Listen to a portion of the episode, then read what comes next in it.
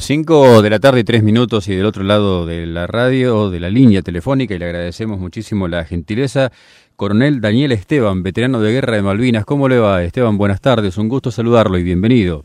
Fernando, buenas tardes, muchas gracias por este llamado y un saludo especial a toda su audiencia. Para nosotros es un placer enorme, un orgullo tener la posibilidad de charlar con usted porque sin dudas ha sido protagonista de una de las partes importantes que tiene nuestra historia. Eh, Malvinas, año 1982. ¿Cómo se ve a la distancia, coronel?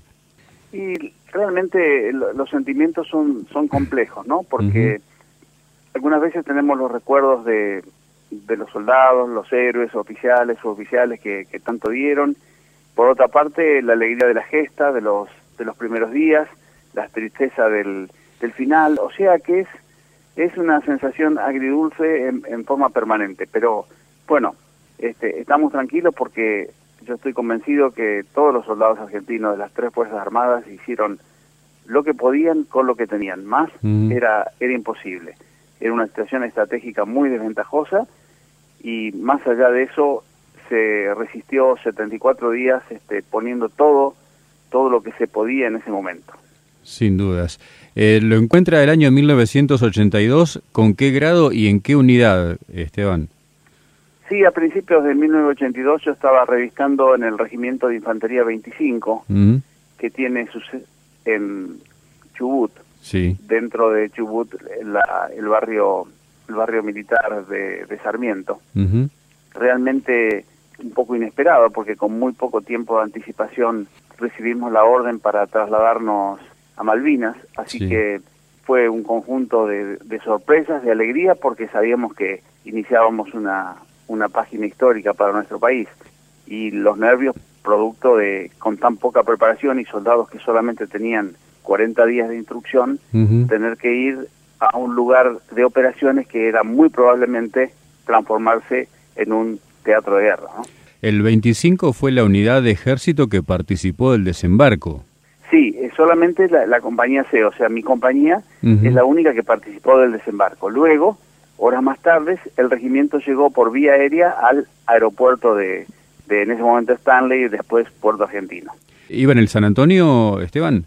No, yo fui en el bueno, mi compañía se dividió entre Santísima Trinidad y el Irizar. En particular, la parte de la fracción que me quedó a mí, quedamos en el Irizar. ¿Se puede poner en palabras lo, lo que ha sentido cuando iba acercándose al, al, archipiélago, cuando puso por primera vez un pie en Malvinas, un oficial del ejército? Sí, por supuesto. Nosotros este, teníamos que desembarcar junto con la Infantería de Marina, que era la que había planificado y eh, en cierto punto ensayado la, la operación porque es son las tropas más aptas para hacer los, los desembarcos. Claro. Nosotros como un testimonio del ejército participamos de esa operación que inicialmente se llamó Operación Azul y después Operación Rosario. Correcto. Todo estaba previsto para desembarcar el 1 de abril, pero hubo una tormenta muy fuerte hasta el punto que el Irizar, que es un buque que no tiene no tiene quilla, porque es un rompehielos que pisa el hielo y lo rompe por el propio peso, se movió muchísimo. Mm. El helicóptero que teníamos en el hangar se le rompieron las eslingas y se soltó y se rompió todo dentro del hangar, o sea que hubo que modificar la operación que mi compañía iba a realizar. Y llegó el día 2 de abril bastante calmo el mar, una bruma, y a las primeras horas de la mañana, estoy hablando entre 5 y media, 6, ya vimos el contorno, el contorno de las islas. La emoción era muy grande, pero sin duda, sin duda, todo hombre que ha leído un poquito de historia militar y que conoce algo de estrategia sabía que iniciábamos una operación riesgosa. Por más que el comandante Burser fue un hombre muy medido, que nos transmitió más que una orden de desembarco fue un consejo de cómo hacerlo, una operación incruenta, que de hecho lo logramos, falleció el capitán Giaquino y quedó herido el teniente García, producto de las circunstancias en la casa del gobernador, pero la operación fue incurrenta. Sí, sí. Y entonces, al desembarcar, sabíamos que habíamos pegado un cachetazo fuerte a un país muy importante con aliados, más importantes que él todavía. Entonces, sabíamos que no iba a ser no iba a ser fácil, así que siempre vimos por lo menos desde desde mi compañía y al regimiento también a las operaciones con toda la, seriedad y cautela que, que merecían porque sabíamos que era muy difícil que Inglaterra tolerase ese cachetazo estratégico sin, sin reaccionar. Nada hacía pensar que nosotros pudiésemos tener aliados de Mm. importancia, por más que hubo algunas presunciones, pero entonces eh, realmente cuando quisimos ver estábamos enfrentando a la OTAN con el apoyo de los Estados Unidos. Y en un ámbito que no era apto para nada para el despliegue que podría hacer nuestro país, porque en una isla cuando no se tiene dominio marítimo ni aéreo, cuando es del enemigo la cuestión se complica mucho más, ¿no? Sí, sí, sin duda, Fernando, vos tenés mucha razón. Es la experiencia de la historia militar del mundo. No, no ha habido casi un comandante que haya podido ganar una guerra o un combate dentro de una isla cuando el dominio marítimo es enemigo. Pero Claro. además de eso, cuando el enemigo puede mover sus portaaviones con comodidad, le asegura tener también dominio aéreo. Porque si bien nosotros teníamos una mayor cantidad de aviones, los aviones tenían que volar, la pista era corta, no podían aterrizar en Puerto Argentino, tenían que volar consumiendo la mitad del combustible, quedaban 5 a 10 minutos para lanzar sus bombas y combatir y regresar, casi sin combustible hasta Río Grande o Río Gallegos, de donde hayan salido. Así que sin dominio, sin dominio marítimo y sin dominio aéreo era cuestión de tiempo solamente Claro. te van cerrando los abastecimientos, este, anulando los refuerzos de, de tropa, te van desgastando a las tropas que ya están posicionadas en el terreno y llega un momento que o por inanición o por una fuerza realizada a través de pequeños combates terrestres terminan capitulando las fuerzas porque van quedando sin abastecimiento, ¿no? Claro, se ven sobrepasadas tanto en lo físico como en lo anímico especialmente. Claro, además de eso, además de eso, el clima realmente sí. era era duro, Sí, muy sí. frío, ya nos agarraron los últimos tiempos nevando, con soldados que no tenían el, el más correcto equipamiento. Eh, pensá que los, los ingleses se entrenan muchas veces este, pensando en lo que era la posibilidad de un enfrentamiento con Rusia, se entrenan en Noruega, Claro. en climas muy fríos, tienen un excelente equipamiento. Además, en ese momento nosotros teníamos soldados del servicio militar obligatorio Sí, sí.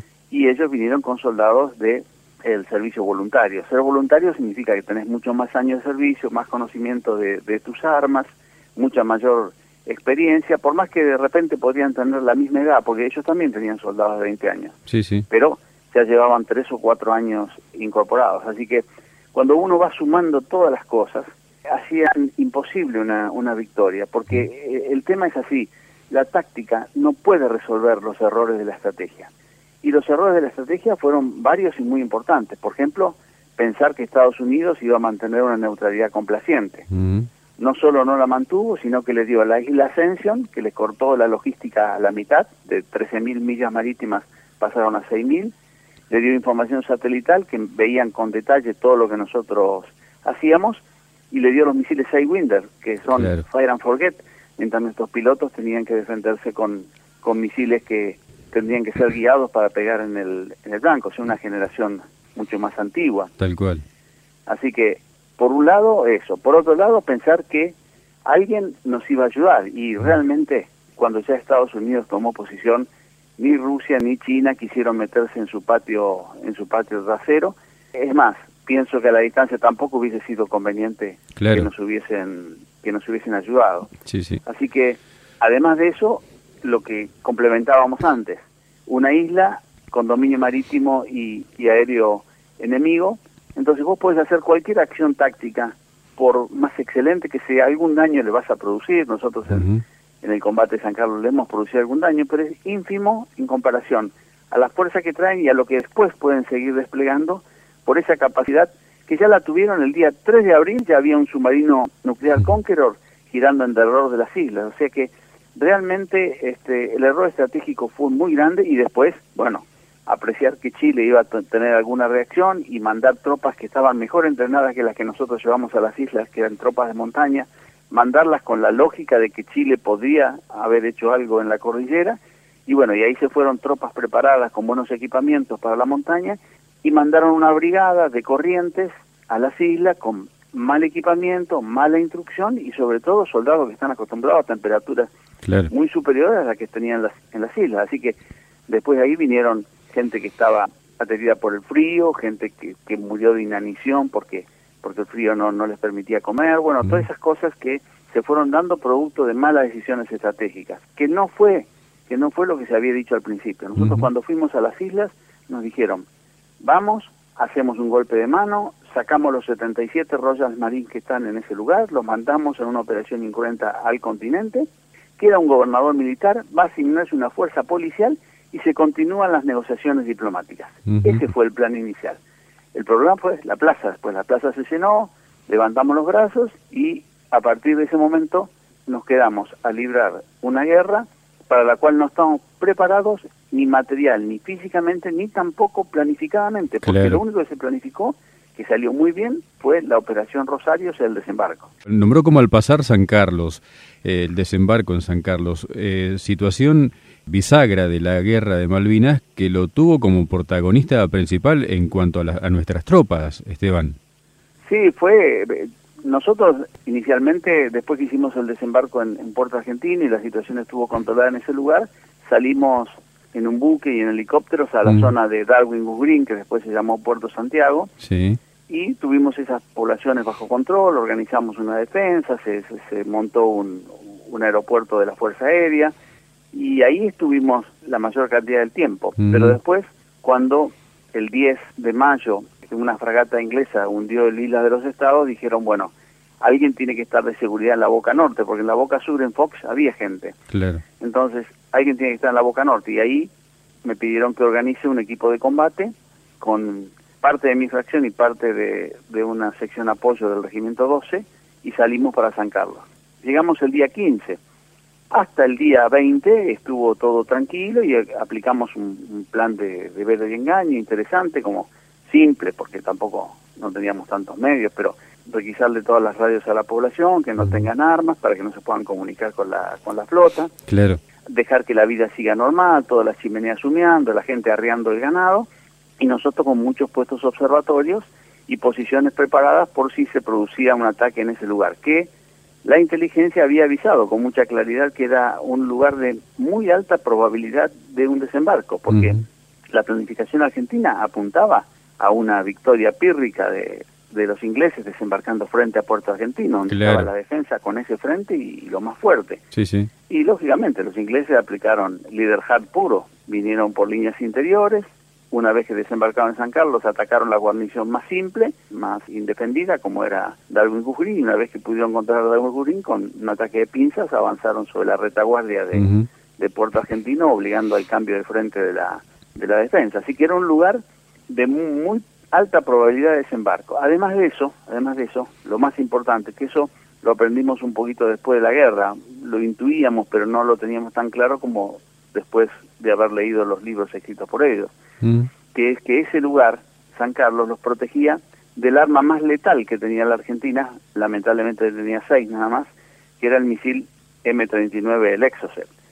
El Exo en ese momento, ahora sí, ahora sigue, ahora navega siguiendo la, superficie terrestre, pero en ese momento iba derecho al blanco y si algo se interponía en el medio impedía su, su curso. Sí, sí. Entonces, esas alturas que había en San Carlos, una vez que pudiesen meter la, la flota ahí adentro, los protegía del, del Exocet, que era el arma más temida, que ya había hundido dos buques y, y ellos sabían que, que la Marina tenía, tenía este, ¿no es cierto?, los Super Standard, que eran los aviones que tiraban los, los Exos. Así que era un lugar de altísima probabilidad de desembarco y cosa que se produjo el 21 de mayo, a las primeras horas de la mañana, desembarcaron en ese lugar. Y ahí sí, evidentemente nos encontramos con, una situación muy desfavorable porque desembarcaban 6.000 hombres y nosotros teníamos 62, pero divididos, porque donde yo estaba, en Puerto San Carlos, teníamos los 110 volts necesarios para comunicarme con con la radio Yaesu que tenía hacia el comando central para avisarles del desembarco.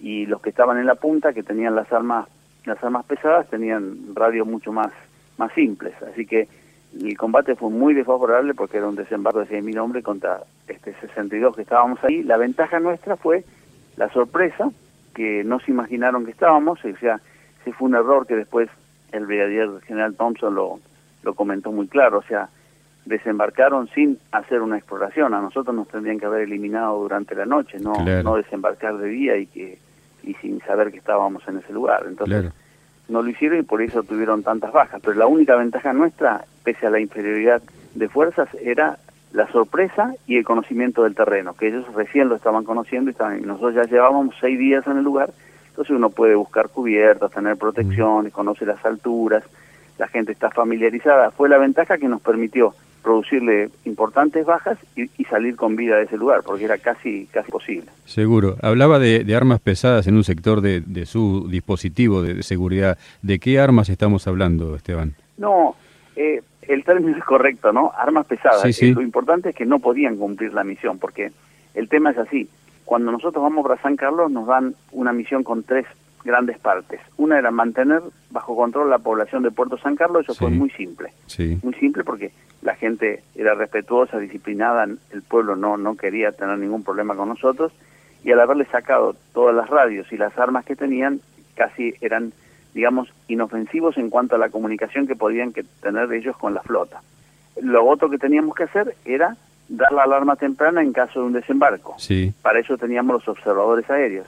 Y la tercera misión, que es así que sabíamos que no la podíamos cumplir, era impedir el pasaje de todo buque por la boca norte del estrecho San Carlos. Para eso teníamos dos morteros de 81 y dos cañones Checalqui de 105. Y eso sí que es imposible. Era, digamos, un testimonio como para hacer algunos disparos. Pero quien conoce de armas sabe que con un Checalqui o con un mortero de 81 es imposible hacerle ningún daño a un buque de la magnitud de los que estaban entrando por el canal. Armas pesadas que pudieron hacer unos disparos y automáticamente la artillería naval abrió fuego sobre esas armas y, descompuso toda la posición. Son los cañones sin retroceso, son ellos, ¿verdad? Claro, son cañones sin retroceso, son armas de la infantería y no, no pueden hacer absolutamente casi nada. Con, hay que tener una suerte que, que el disparo justo pegue en un grupo de antenas, o pero claro. sería casi hasta, hasta imposible este, pegarle en algunos de los de los laterales del buque y, provocar algún daño. Eh, ¿Cómo fue la, secuencia eh, a partir del avistamiento de, por parte de ustedes y de los eh, observadores adelantados de, de, los buques en el estrecho? Era una mañana con mucha bruma, el 21 de mayo, a las 8, 8 casi 8 en punto de la mañana, y baja un observador aéreo, el soldado Gabriel Macei, viene al puesto comando donde yo estaba, y me dice, mi teniente primero está entrando por el por el canal una fragata A4B222. Le digo, soldado, ¿cómo, ¿cómo sabe ese detalle? Entonces saca una cajita de fósforos del bolsillo que le estaban dando a los fumadores en las islas, esas cajas de, cajas de fósforos fragata. Sí. Y entonces, como si yo tuviese que conocer el detalle de todos los buques de la flota inglesa, me dice, ¿por qué es igual a esta? Y es cierto, era una fragata que había entrado nada más. que bueno, por tratar de cumplir lo mejor posible su misión, usó las siglas de la fragata que la debe haber estado viendo 200 veces antes de antes de que se produjese el avistamiento. Claro. Entonces, este, ahí tomo los, los binoculares, los anteojos de campaña, salgo corriendo con él hasta el puesto observatorio para, para ver lo que había y bueno, no, no era una fragata, ya estaba, estaba toda la flota, 12 o 13 buques que ya habían entrado, habían entrado por la boca norte del canal y por supuesto ya estaba un buque hospital en el medio, o sea, era un desembarco importante. Los lanchones se desprendían y los helicópteros ya empezaban a volar hacia nuestra posición. Así que lo que hice fue desplazarme lo más velozmente posible hasta la radio, comunicarme con Capanga. Capanga era el general Parada que estaba en Puerto Argentino y le describo todo el desembarco, le describo el lugar, la magnitud y le pido desesperadamente apoyo de la Fuerza Aérea, porque yo sabía que ninguna fracción terrestre podía llegar a, a darme apoyo, entonces lo único que me podía sacar de ahí con éxito era la Fuerza Aérea. Seguro. Así que después que me comunico y me quedo con la tranquilidad, porque el general me, describe lo que yo le estaba diciendo, me quedo con la tranquilidad que sabían que había fuerzas muy importantes que estaban desembarcando en el oeste de Puerto Argentino. Le digo al sargento Primero Fernández, que estaba ahí en ese momento, bueno, ahora era Cabo Primero Fernández, le digo, destruya la radio, agarre las claves e iniciamos el desplazamiento hasta las posiciones en las alturas. Él hace eso, salimos para allá y ya el subteniente Vázquez, que colaboró muchísimo con, conmigo en esa operación, ya tenía las tropas, yo le había dicho que tome posición con, la, con el equipo de combate, ya teníamos las tropas en posición y en minutos empezaron a aparecer los, los helicópteros. Lo que pasa es que este error de, de, desembarcar sin haber hecho este, una exploración antes, lo llevó a que el primer helicóptero ya venía cargado con un chinguillo con munición y bueno, a ese lo destruimos y después ya mandaron helicópteros de ataque, comenzó el combate, bajamos uno, bajamos dos, se bajaron tres, y ya entonces se quedaron sin observadores aéreos, entonces afortunadamente al no tener observadores aéreos, la artillería abría fuego, pero no, no, no nos estaba ubicando exactamente. Sin poder corregir el tiro de artillería. Claro, claro, porque eso lo querían hacer con, con los helicópteros claro. que fueron los que nosotros tuvimos. Claro, son helicópteros importantes para la dirección del fuego, etcétera, pero son muy débiles ante las armas de la, de la infantería, porque imagínense que nuestros soldados tenían cero experiencia de combate. Habíamos hecho muchas ejercitaciones, en la isla nos entrenamos bastante, pero cero experiencia de combate, entonces gastaban un cargador por casi por cada helicóptero, o sea, claro. en el orden de 2.000, 2.500 impactos le pegaban a cada helicóptero y o rompían los sistemas eléctricos, los sistemas hidráulicos le pegaban al piloto, por eso los helicópteros caían, claro. caían tan fácil. Cuando vio el comandante que se le estaban cayendo los helicópteros, dice, bueno, a ver qué hay ahí. Pensó uh -huh. que había fuerzas más, más importantes y entonces detuvo el avance. Y a, en pocos minutos más apareció un aeromaqui, un avión de la, de la Marina, que lo mandaron rápido. Cuando yo doy el informe, lo mandan de Puerto Argentino, aparece el aeromaqui, descarga sus... Incluso después he escuchado relatos del piloto, Owen sí, sí. que nos manifiesta que nos vio en tierra, descarga sus, sus armas sobre una de las fragatas, hace un vuelo rasante y sale. Eso realmente a ellos ya le dio la pauta de que estaba completamente descubierto el, el claro. desembarco. Entonces, lo único que hicimos fue resistir en la posición y cuando vimos después que ya llegaron los aviones de la Fuerza Aérea, que fue una, una cosa muy dura porque así como producían daños, también ca cayeron muchísimos, sí. muchísimos aviones argentinos y le desorganizaron la cabeza de playa, le demoraron varios días el avance, o sea, realmente el, el mérito de esa operación fue de, de, la Fuerza Aérea, y entonces nosotros iniciamos ya un repliegue organizado hacia Puerto Argentino. No autoricé que se abran las radios para comunicar nada más, porque ya la información importante estaba dada, pero si yo autorizaba y se prendan las radios, ellos tenían radiogronómetros y nos localizaban rápido, y nos iban a mandar seguramente fuerzas en helicópteros para cortar nuestro repliegue. Entonces no abrimos las radios hasta que llegamos a una, lugar, a una localidad que se llamaba Douglas Paddock y en Douglas Paddock sí, ya nos comunicamos de nuevo con, con los comandantes y en ese lugar creo con siete u ocho helicópteros nos mandaron a buscar, volvimos a, a Puerto Argentino, nos, nos recuperamos un poco físicamente, la marcha había sido muy dura, uh -huh. son tres días y tres noches caminando, con, con cruzando aguadas, ríos, este, mojados, nevando, entonces esa marcha a veces muy dura, nos recuperamos un poco físicamente, comimos cosas calientes, nos reequipamos y pedimos que nos trasladen después a Darwin Goose Green porque en ese lugar estaba la otra parte de nuestra compañía y ya se habían iniciado los, los combates. El jefe del Regimiento de Infantería 25, el coronel Seineldín, eh, dijo a, a, pocas horas de su acción en San Carlos que usted era un brillantísimo jefe de su unidad. Sí, bueno, eh, yo le, le, digo, este, siempre el coronel era muy generoso con sus conceptos, todo, todos los, los jefes de compañía eran muy buenos. A mí me tocó justo ese momento tan especial que fue que fue el desembarco y fue la primera acción de, de la infantería de ejército en la guerra. Sí, sí. Pero, este, sobre todo, lo más valorable fue porque yo alguna experiencia tenía y, uh -huh. y, y, son muchos más años de, de, capacitación e instrucción. En cambio, los soldados con 45 días más lo que habíamos hecho en la isla habían tenido una conducta este, excelente en el combate. Sí, ¿no? sí.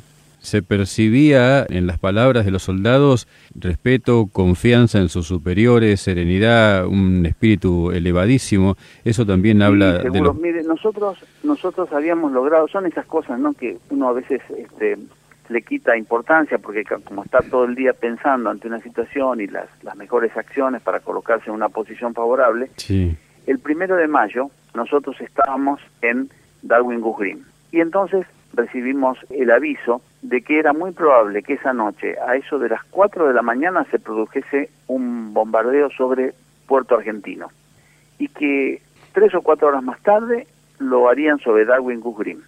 Entonces, nosotros, con los oficiales de la compañía, todos, todos brillantes, como puede ser Esteves, Reyes, Vázquez, dijimos, bueno, evidentemente, ¿qué posibilidades, y Gómez Centurión, ¿no? También, sí, obviamente, sí, sí, claro. eh, ¿qué posibilidades tenemos de, de ataque terrestre? Cero. Mm. Ataque terrestre, cero. Ataque aéreo, bueno, la inteligencia nos había avisado que a las 8 podía haber un ataque aéreo. Entonces dijimos, ¿qué hacemos con las tropas en el terreno? Esto no tiene sentido, porque si van a bombardear, nosotros tenemos las tropas en los en las posiciones, lo más probable es que haya muertos o heridos. Entonces, saquemos las tropas de ahí y las ponemos en los acantilados de la costa, que tenían cuevas.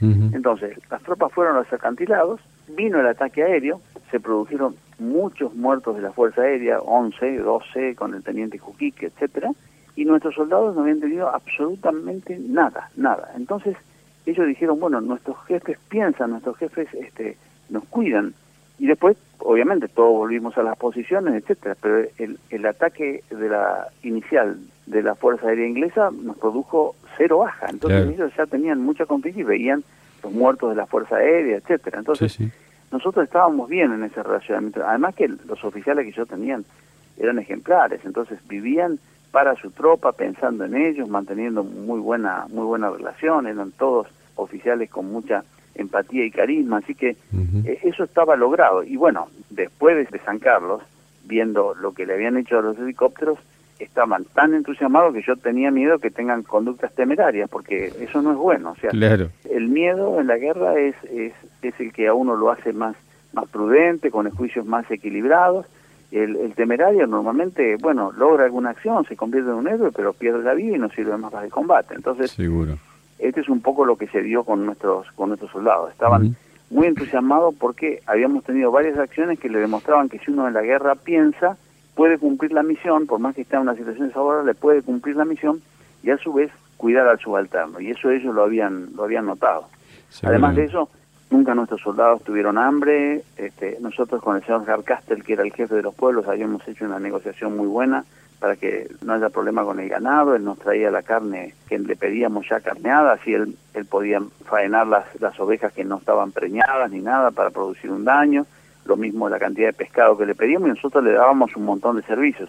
Y le quité otros servicios al pueblo porque imagínense que si el tanque de agua era uno solo, si ellos me echaban alguna sustancia en, en el agua, me descomponían a toda la, a toda la compañía. Así que los servicios de agua y el supermercado y todo eso quedó bajo nuestro control. ¿Finalmente los trasladaron a Darwin a su pedido después de, de haber reprovisionado? Sí, claro. Afortunadamente lo querían hacer por barco. Entonces yo le digo, mire, cada barco que se ha acercado a Darwin lo han lo han hundido. Y una acción en ese momento del, bueno, ahora está fallecido, del mayor Doglioli, hizo que nos pusieran unos siete u ocho helicópteros de y nos llevaron, nos llevaron helicópteros. Así que eso nos permitió por lo menos llegar para hacer algún aporte en un contraataque. Ya la guarnición estaba casi caída. Cuando nosotros llegamos el 28, el 28 de mayo a la mañana, a la tarde cayó la guarnición ya. Hicimos un, un contraataque bastante próspero, donde ahí tuvo una acción muy destacada el subteniente Gómez Centurión y bueno, Esteves había tenido una actuación destacadísima antes, pero ya cuando nosotros llegamos ya había fallecido. Y fue un aporte como para hacer algo, pero realmente la guarnición ya estaba sin munición, dos regimientos de paracaídas, este, de paracaidistas atacándolos, la gente muy desanimada, ellos tenían soldados que habían venido de, Corrientes, el frío les había afectado mucho, así que ya cuando el teniente coronel Piachi, que estaba a cargo de esa guarnición, cuando se comunica con el general Parada y el general Menéndez y le dice cuál es la situación, bueno, lo, autorizan a un cese del fuego. Y nosotros prácticamente llegamos y a las, a las horas ya se está después del contraataque, llegamos, tomamos la posición que nos habían dicho y y ya después este, el comandante fue, se reunió con, con los enemigos y, quedó detenido y comenzó la Convención de Ginebra a hacer sus efectos. ¿no? ¿Cómo fue ser eh, entonces prisionero de guerra? Toda esa guarnición, el mm. día 29 de mayo, lamentablemente el día del, del, ejército, sí. cayó prisionera. ¿no? ¿Cómo fue tener que vivir esa situación? Y es doloroso, ¿no? Porque, digamos, era lo que presumíamos que podía pasar. Sí aquel que era un poco objetivo y que tenía alguna lectura encima de historia y, conocía la idiosincrasia inglesa, sabía que esto, y, sobre todo cuando dijeron los estadounidenses, nosotros lo apoyamos, listo, o sea, la cosa estaba militarmente decidida.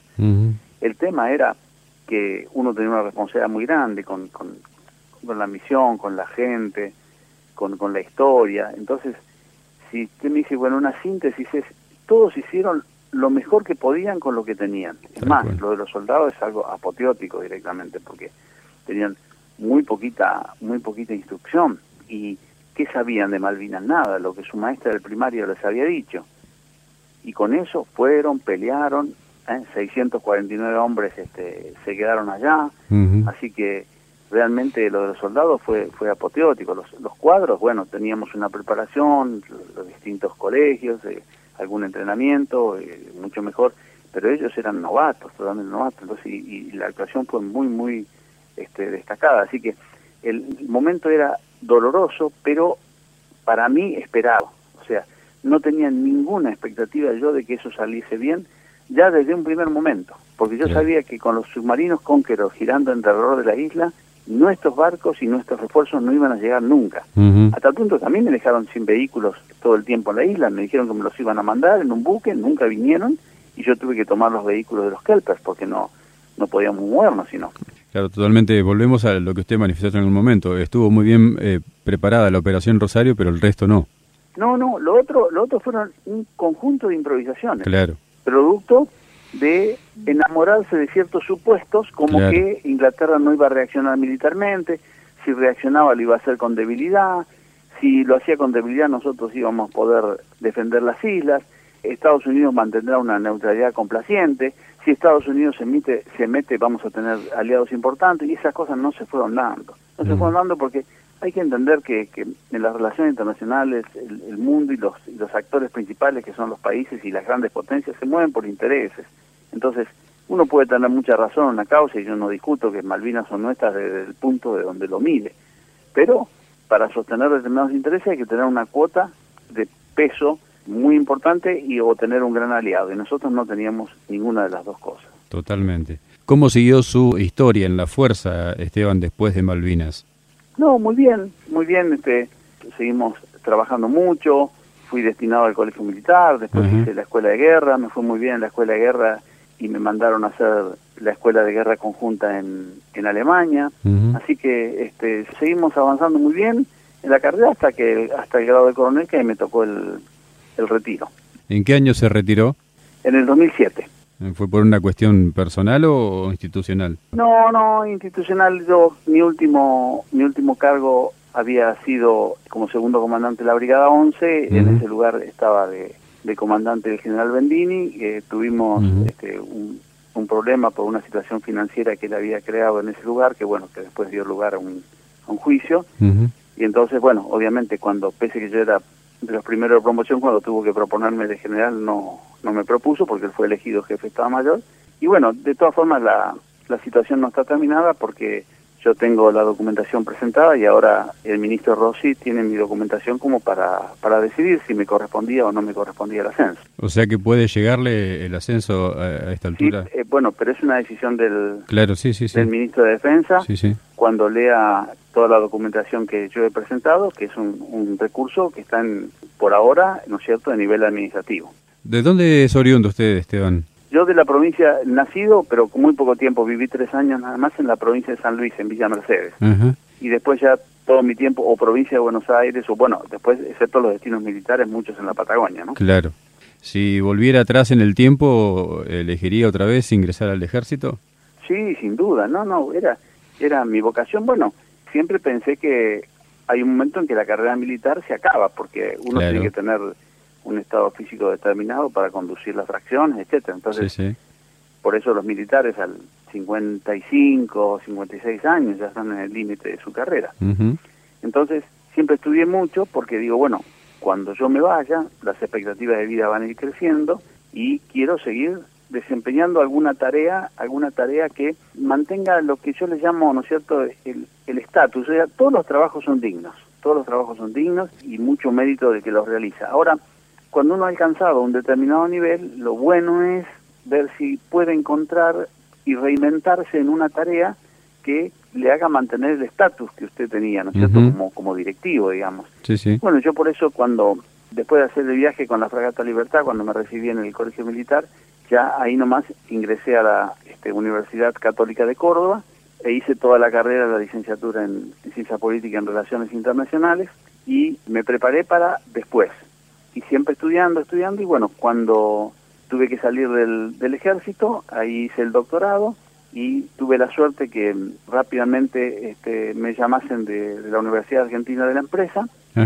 para dar una materia y empecé con una materia y después me hicieron coordinador y después terminé como, como directivo en la, en la universidad y por supuesto en, en Guade tiene esta metodología, desde el rector hasta eh, el último directivo da clases, así que todos damos clases, dirigimos y a mí en particular estoy este, como responsable académico de la de Wade Business School, que es la escuela de negocios de, la universidad. Y que dentro de un ratito tiene una clase también. ¿eh? Sí, sí, claro.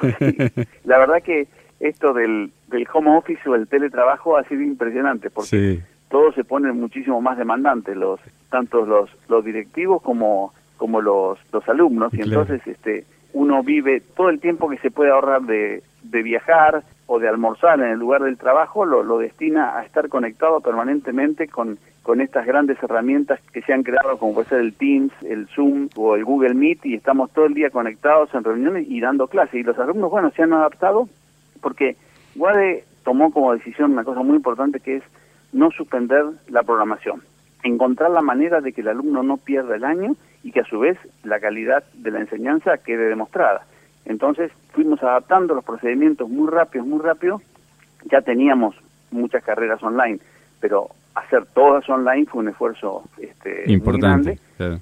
Lo hicimos rápido, los alumnos están muy contentos, no han perdido el año y bueno, y con la ilusión de en agosto, en septiembre volver a las clases presenciales, porque sobre todo nosotros en las que damos las maestrías en la escuela de negocios sabemos que hay dos cosas que son irreemplazables haciendo los cursos online, que es lo que le llamamos el networking, o sea, la relación para reforzar la cadena laboral mm. de cada uno de los directivos que se acercan a esa escuela, y la sociabilización, o sea, eso eso falta.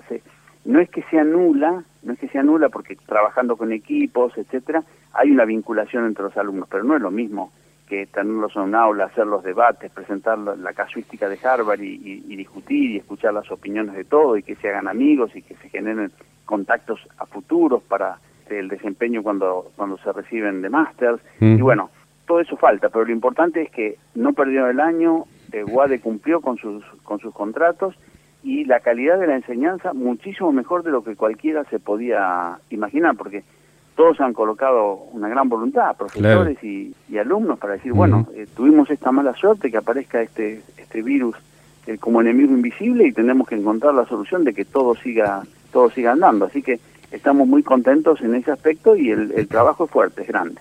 Para ir finalizando, eh, ¿volvió a las islas en estos 38 años? No, no y sinceramente, mientras exista esto de que me tengan que sellar el pasaporte eh, argentino con un sello de la Cancillería inglesa bajo ningún concepto. Bien. Yo ya estuve cuando las islas fueron argentinas, arriamos las banderas inglesas, subimos las banderas eh, argentinas, me quedo con ese recuerdo que es para mí una gran felicidad, pero ir y que me sellen el pasaporte reconociendo que ahí en esas islas donde 649 hombres dieron lo mejor que tenían, que era su vida, esté poseído por un país que sabemos que está haciendo algo incorrecto a nivel internacional y no está cumpliendo con ninguna de las resoluciones de la Secretaría General, no, no tengo, no tengo ningún interés. Daniel Esteban, teniente primero en el año 1982, veterano de Guerra de Malvinas, muchísimas gracias por estos minutos, por esta gentileza suya de contarnos este párrafo tan importante de la historia. Eh, lo que quiera agregar en el final como mensaje, lo que, lo que tenga ganas de decir. No, Fernando, un, agradecimiento muy particular este, eh, a vos, a tu programa, a toda la audiencia. Yo valoro tremendamente todo aquel que se ocupa de la causa, porque es una forma de mantener vivos a los que murieron, o sea, es la mm. forma de reconocerlos. Que la mamá que perdió a su hijo, la novia a su novio, la esposa a su esposo, los hijos a sus padres, digan, bueno, no fue en vano, los argentinos nos recuerdan.